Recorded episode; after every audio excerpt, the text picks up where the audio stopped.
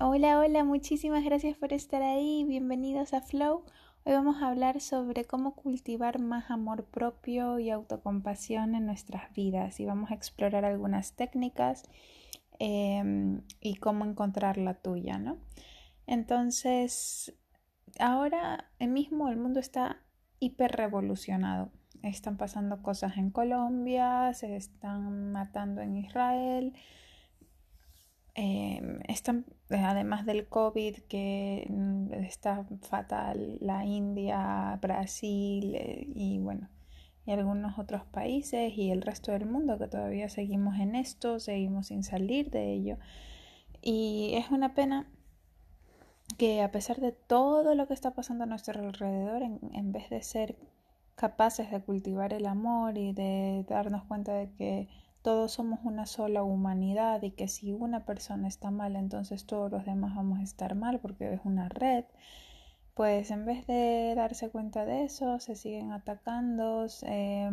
matándose, siguen sin liberar las patentes de las vacunas, sin importar cuánta gente muera simplemente por mantener intereses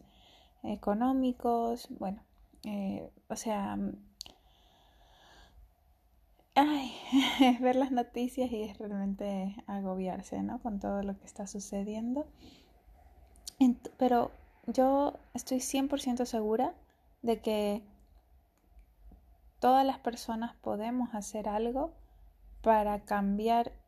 esto que está pasando. Y si bien no podemos cambiarlo a nivel macro, si cada uno de nosotros empieza a ir hacia su interior y empieza a despertar y empieza a encontrarse consigo mismo, empieza a amarse, a encontrar la paz dentro de sí, entonces eso va a ser un reflejo hacia el mundo y poco a poco vamos a, ir cambiando los patrones estos infernales que se están viviendo. Entonces, bueno, ¿qué prácticas recomiendo, bueno, primero que nada, que no, que cada persona tiene que encontrar sus prácticas y lo que mejor le sienta. No, a todo el, no todo el mundo tiene que seguir la misma receta y a algunas personas les servirá una cosa y a otras otra. Lo que sí creo que es importante es dedicar un tiempo a uno mismo. De, y ya esto lo hemos hablado muchas veces en capítulos anteriores, pero de verdad, de encontrar ese momento en el día y que sea sagrado ese momento y que solo sea para ti y que no te interrumpa nada, ni nadie, ni trabajo, ni hijos, ni responsabilidades, es el tiempo para ti. Y yo he encontrado en mi vida enloquecida que el mejor momento para tener ese tiempo para mí es a primera hora de la mañana. Y detesto con toda mi alma levantarme, yo soy súper dormilona, pero cuando eh, yo, por ejemplo, practico yoga y es como mi manera de, de salirme un poco del mundo y de recargarme para poder seguir. Y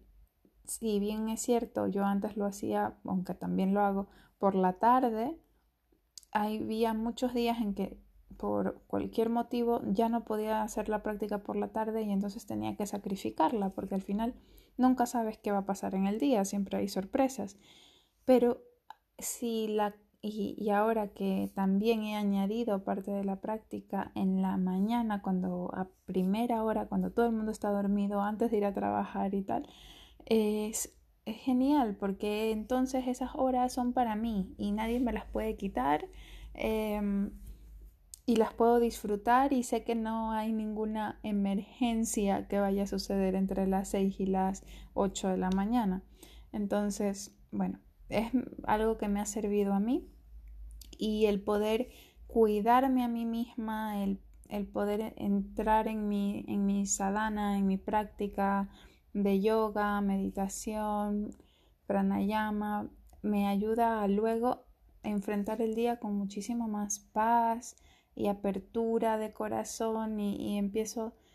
cuando no tengo este tiempo para cuidarme me doy cuenta de que,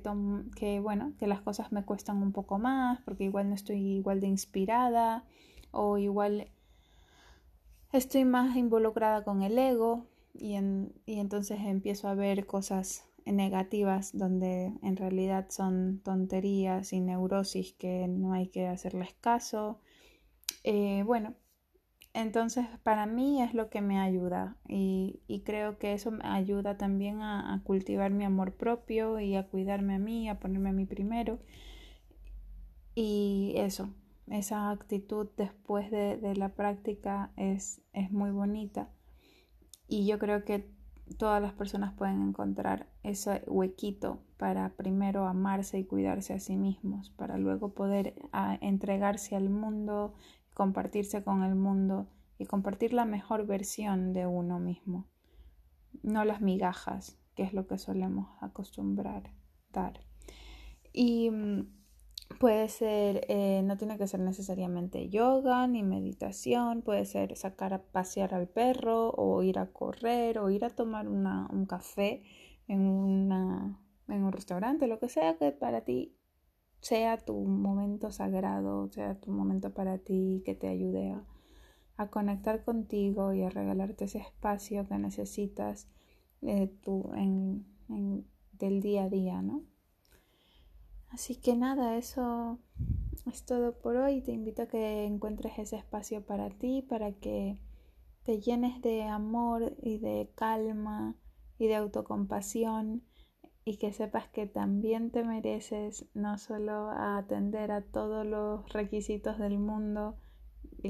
exterior, sino que también tienes que ir hacia ti mismo y escucharte y amarte, abrazarte y poco a poco, si todos hacemos esto,